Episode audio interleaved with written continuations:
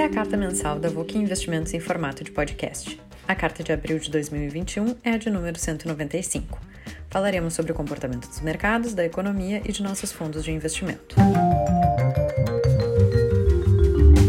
Em abril, o fundo de ações em GBV Aconcagua teve rentabilidade de 5,23%, enquanto o Ibovespa rendeu 1,94%.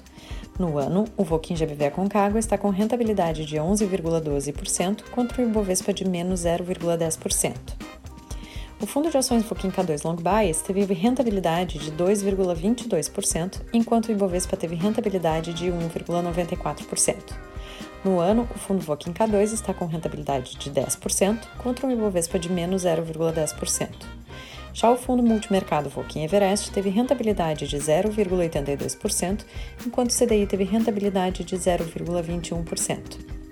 No ano, o Volkin Everest está com rentabilidade de 2,18%, enquanto o CDI rende 0,69%. Na primeira parte da carta, apresentaremos os comentários da Volkin sobre o mês de abril. Olá a todos, quem fala é Frederico Von Tobel falando para a carta mensal da Volk Investimentos de abril de 2021.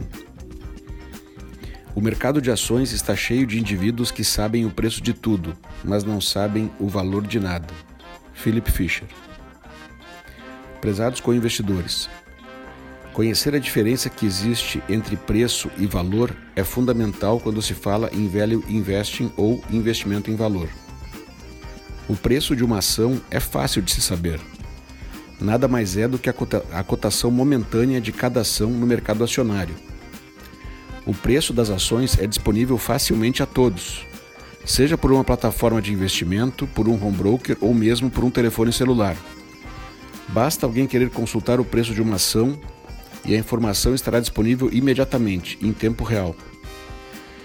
Alguns anos atrás, isso era um pouco mais difícil os preços das ações eram informados nos jornais impressos diariamente. Mas se alguém também quisesse saber a cotação de uma ação em tempo real, bastava ligar para uma corretora que a informação também estava disponível. Hoje é uma informação que circula muito mais facilmente. Os preços ou cotações oscilam a todo momento, dia a dia, enquanto os mercados estão abertos. E muitas vezes essas oscilações são grandes em curtos espaços de tempo levando alguns investidores a ficarem apreensivos quando os preços caem e eufóricos quando os preços sobem. John Pierpont Morgan, banqueiro de Nova York e fundador do banco JP Morgan, quando perguntado sobre suas perspectivas para o mercado acionário, sempre respondia: ele oscilará. Era uma resposta curta, objetiva e precisa. O que todos conhecem, portanto, são os preços das ações e que os preços oscilam a todo momento. O que nem todos percebem, entretanto, é que na grande maioria das vezes as oscilações dos preços nada têm a ver com o resultado operacional das empresas ou com o real valor dessas empresas. Em resumo, como disse acertadamente o investidor Philip Fisher, o mercado está cheio de indivíduos que sabem o preço de tudo. Mas e quanto ao valor? Por que Philip Fisher, um dos maiores investidores profissionais de todos os tempos, disse que o mercado está cheio de indivíduos que não sabem o valor de nada? Porque para se saber o valor intrínseco real de uma ação, que é uma fração de uma empresa, um negócio operacional e em constante transformação, é preciso uma análise profunda e detalhada de todos os aspectos econômicos, financeiros, legais, mercadológicos, concorrenciais, de governança, etc. de uma empresa. E essa análise profunda e detalhada não é algo fácil ou simples de se fazer. Mesmo para analistas profissionais, contadores e homens de negócio, uma análise detalhada de um negócio é uma ciência que exige muito esforço, transpiração, muitas horas de estudo e de cálculos. E isso só é feito por uma pequena minoria dos indivíduos que participam do mercado de ações. Como exemplo, podemos mencionar que, mesmo com uma equipe de analistas e gestores habituados com negócios, economia, contabilidade e finanças, na Volk nós trabalhamos muitas vezes por meses em análises qualitativas e quantitativas antes de saber, ou melhor, de chegar mais perto de saber o valor de uma empresa e suas ações. Esse processo de análise culmina com um valuation, ou avaliação, através do, do método chamado de discounted cash flow, ou fluxo de caixa descontado de cada empresa. É através desse cálculo, da estimativa dos resultados futuros da empresa para os seus acionistas, considerando diversas premissas, desde macro até microeconômicas, e trazendo esses resultados estimados a valor presente por uma taxa de desconto ajustada ao custo de capital de cada empresa, é que chegamos mais perto do valor intrínseco ou real da empresa e suas ações. Costumamos dizer que através dessas análises queremos saber mais do real valor das empresas analisadas do que 99% dos demais participantes do mercado. Somente conhecendo o real valor de uma ação é que conseguimos saber a hora certa e o preço certo de comprar bem, com margem de segurança ou de vender uma ação quando o preço ultrapassa o valor. O segredo é comprar bem e dormir tranquilo com as ações bem compradas em carteira.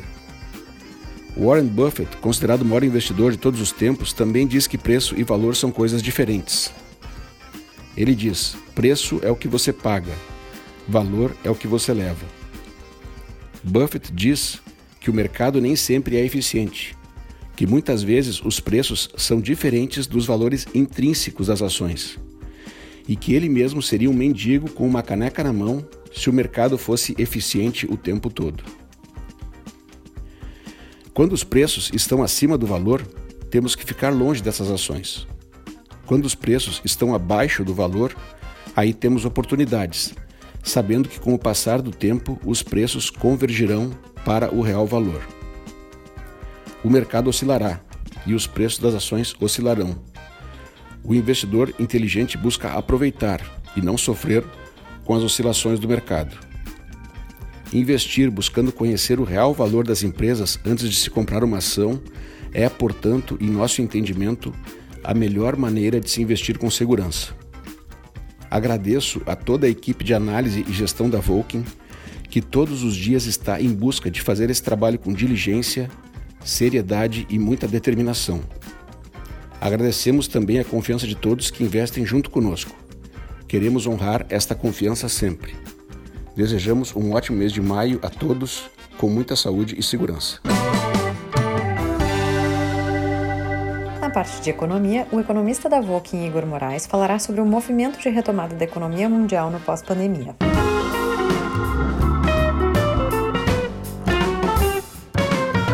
O movimento de retomada econômica mundial em curso deve ocorrer com alguns desequilíbrios macroeconômicos.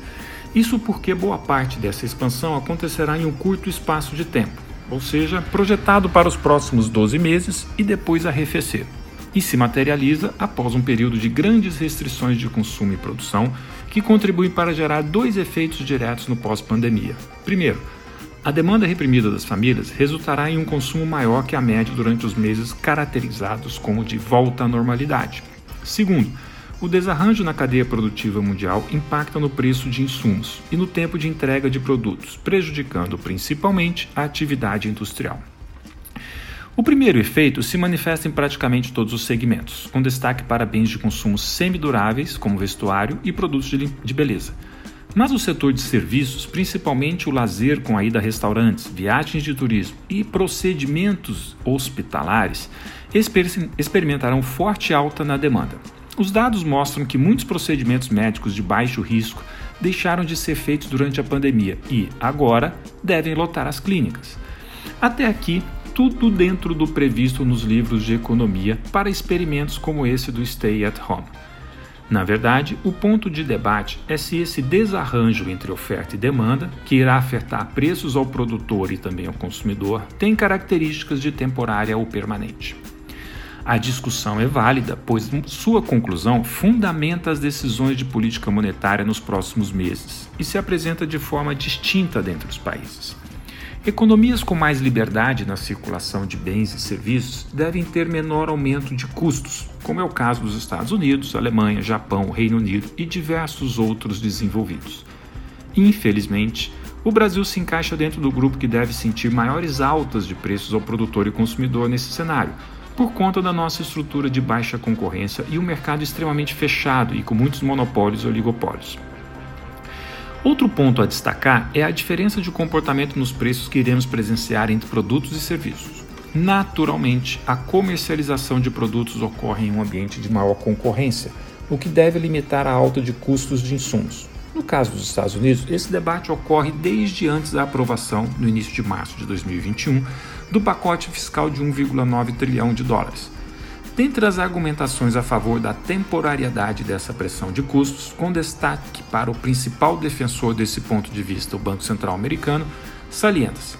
Primeiro, a baixa base de comparação dos índices de preços, que foi o período de fevereiro a abril de 2020. Segundo, a grande disponibilidade do fator trabalho, que limita aumento de custos. E terceiro, a concentração da alta dos preços aos produtores no item energia, aliviando os demais custos.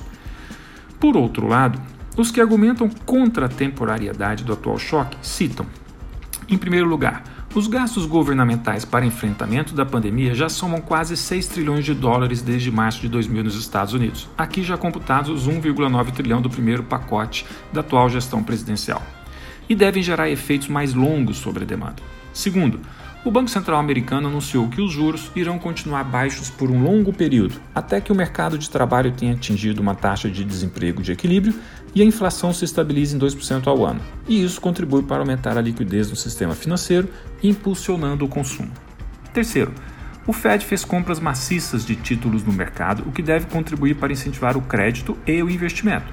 De fato, em 18 de março de 2020, o total de ativos mantidos pela instituição era de 4,7 trilhões de dólares e, em abril de 2021, estava em 7,8 trilhões de dólares, resultando em uma alta de 3,1 trilhões de dólares no período. Vale destacar que a maior parte dessa expansão é explicada por títulos públicos de longa maturidade, ajudando a manter os juros longos mais baixos. Notadamente durante os meses de março a maio os dados de inflação ao produtor e consumidor continuarão a aumentar na métrica de 12 meses, o que está em linha com o argumento da baixa base de comparação. As perspectivas são que, no caso dos Estados Unidos, o PPI, Producer Price Index, chegue a 6% ao final do primeiro semestre, arrefecendo nos meses seguintes. Mesma projeção é feita para o PPI na China. Nesse sentido, os próximos meses serão decisivos para o pêndulo dos argumentos sobre o aumento de custos recente, e também para a política monetária. Não se surpreenda se o tema vier mais frequentemente nas mídias e discursos das autoridades monetárias. Fato é, ao menos durante alguns meses, produzir e consumir ficará mais caro.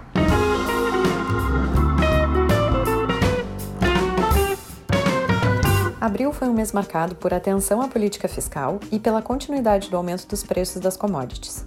Novamente, as empresas da carteira desempenharam bem. Vamos ouvir agora os comentários do time de gestão do Voquem GBV Aconcagua e como se posicionaram nesse cenário. Em abril, o Voquem GBV Aconcagua fechou com resultado de mais 5,23%, enquanto o Ibovespa fechou com mais 1,94%. O mês de abril continuou com a apreensão em relação ao orçamento do país, aprovado no mês de março no Congresso, mas que era inexequível nas palavras de Paulo Guedes. O debate a respeito dos vetos do presidente sobre a peça orçamentária foi tema constante até o dia 22 do 4, último dia possível para sancionar o projeto de lei.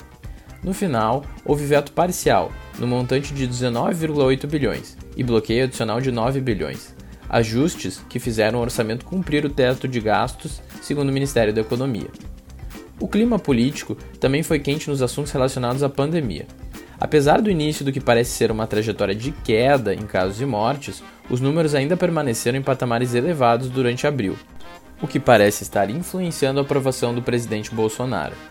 Em pesquisas recentes, já com Lula no cenário da disputa, eles apareceram tecnicamente empatados, com o petista levemente à frente.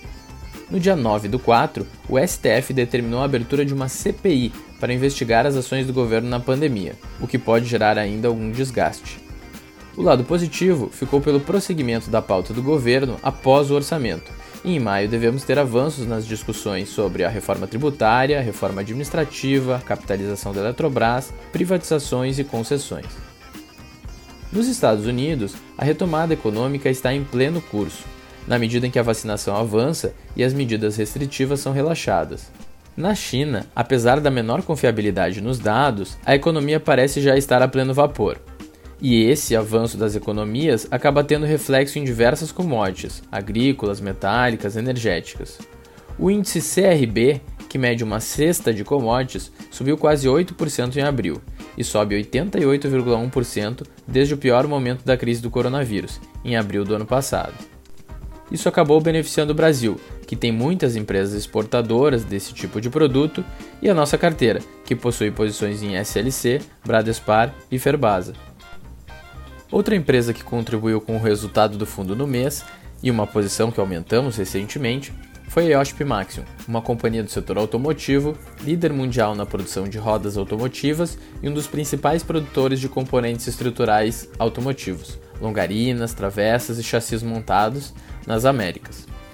Com 31 unidades Fabris localizadas em 14 países e com cerca de 15 mil funcionários, a IOSP apresenta capacidade produtiva de aproximadamente 79 milhões de rodas por ano, sendo 62 milhões de rodas de aço e 17 milhões de rodas de alumínio, conferindo-lhe 18% de market share em rodas de aço e 4% em rodas de alumínio.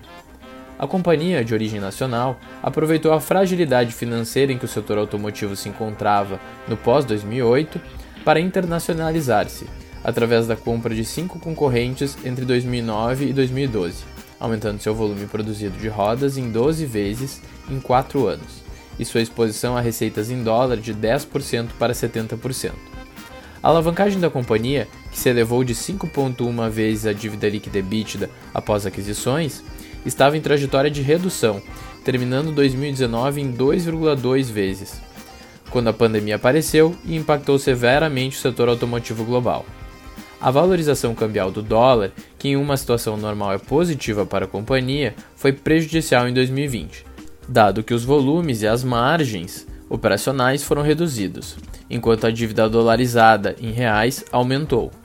Com isso, a alavancagem terminou o ano de 2020 em 6,5 vezes, trazendo apreensão ao mercado e impactando severamente no preço de suas ações, momento em que decidimos montar posição. Com a trajetória de alavancagem melhorando significativamente à medida em que os resultados durante a pandemia ficam para trás e com o dólar permanecendo em patamares elevados, acreditamos em uma redução significativa da alavancagem financeira, terminando o ano entre 3,5 e 3 vezes. A empresa negocia apenas 0,65 vezes seu valor patrimonial. É líder global em seu setor de atuação, tendo uma boa diversificação geográfica, competitividade em custo e com inovações em redução de peso, flexibilidade, soluções de conectividade e processo de acabamento além de seu produto não sofrer impactos de obsolescência com a introdução dos veículos elétricos. Para o próximo mês, será importante monitorar o avanço da pauta do governo de reforma do Estado, com as discussões sobre a reforma tributária e administrativa e os avanços em concessões e privatizações. Será importante também monitorar o plano de Biden para elevação de impostos sobre ganho de capital, que pode afetar as ações nos Estados Unidos e pode repercutir no Brasil, com a discussão sobre a taxação de dividendos, que também pode afetar a bolsa local. Do lado positivo, devemos monitorar a vacinação no Brasil para entendermos os prazos e velocidade das reaberturas em cada região. Apresentaremos agora os fatos relevantes das principais empresas da carteira do fundo Voking K2 Long Bias.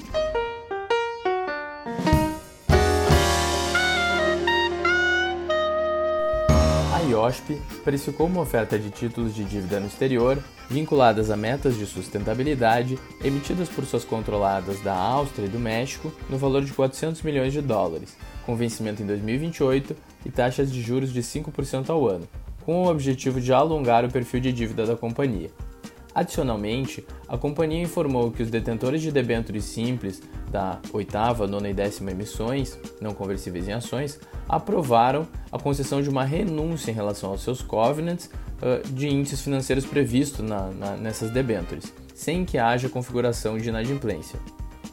O Banrisul deliberou pelo pagamento de dividendos complementares do exercício de 2020 no valor de 23 milhões, representando 0,45% de dividend yield. O banco também está renegociando os termos contratuais da operação de joint venture da VeroGo. A Oi aceitou a proposta vinculante apresentada pela Globinet e o BTG para aquisição de parcela da unidade proprietária dos ativos de infraestrutura de fibra ótica, a Infraco. O Enterprise Value da Infraco, previsto para 31 de 12 de 2021, é de 20 bilhões de reais, considerando uma dívida líquida de 4,1 bilhões, e o pagamento se dará em três parcelas, além da incorporação da Globinet, avaliada em 1,5 bilhões de reais. A Celesc divulgou o consumo de energia elétrica referente ao primeiro trimestre de 2021 de sua concessão. No mercado cativo, o consumo consolidado caiu 3,3% em relação ao mesmo trimestre do ano anterior, com queda em todas as classes de consumo, exceto residencial, que apresentou aumento de 3,2%. Na classe de consumidores livres, houve aumento de 9,2% em relação ao mesmo trimestre de 2020, direcionado principalmente pelo bom desempenho do mercado industrial, com aumento de 9,5%. No consolidado, houve crescimento de 0,9% no período, com consumo total de 6.866 GWh. A SLC Agrícola assinou contrato de arrendamento com a Agrícola Xingu, através da qual passará a explorar uma área de 39 mil hectares, aproximadamente 8% da área plantada total da empresa, distribuídos entre os municípios de Correntina, na Bahia, com 34 mil hectares, com prazo de contrato de 15 anos, e de Unaí, Minas Gerais, com aproximadamente 5 mil hectares e prazo de 10 anos. O Açaí, através de seu conselho de administração, aprovou a emissão de debêntures no valor de 1,2 bilhão de reais, com vencimento entre 5 e 7 anos. O Bradesco aprovou um novo programa de recompra de suas ações, autorizando a compra de até 97 milhões de ações e posterior cancelamento das mesmas, sendo aproximadamente 50% ordinárias e 50% preferenciais. O total de ações aprovado para recompra representa aproximadamente 1% do total de ações em circulação.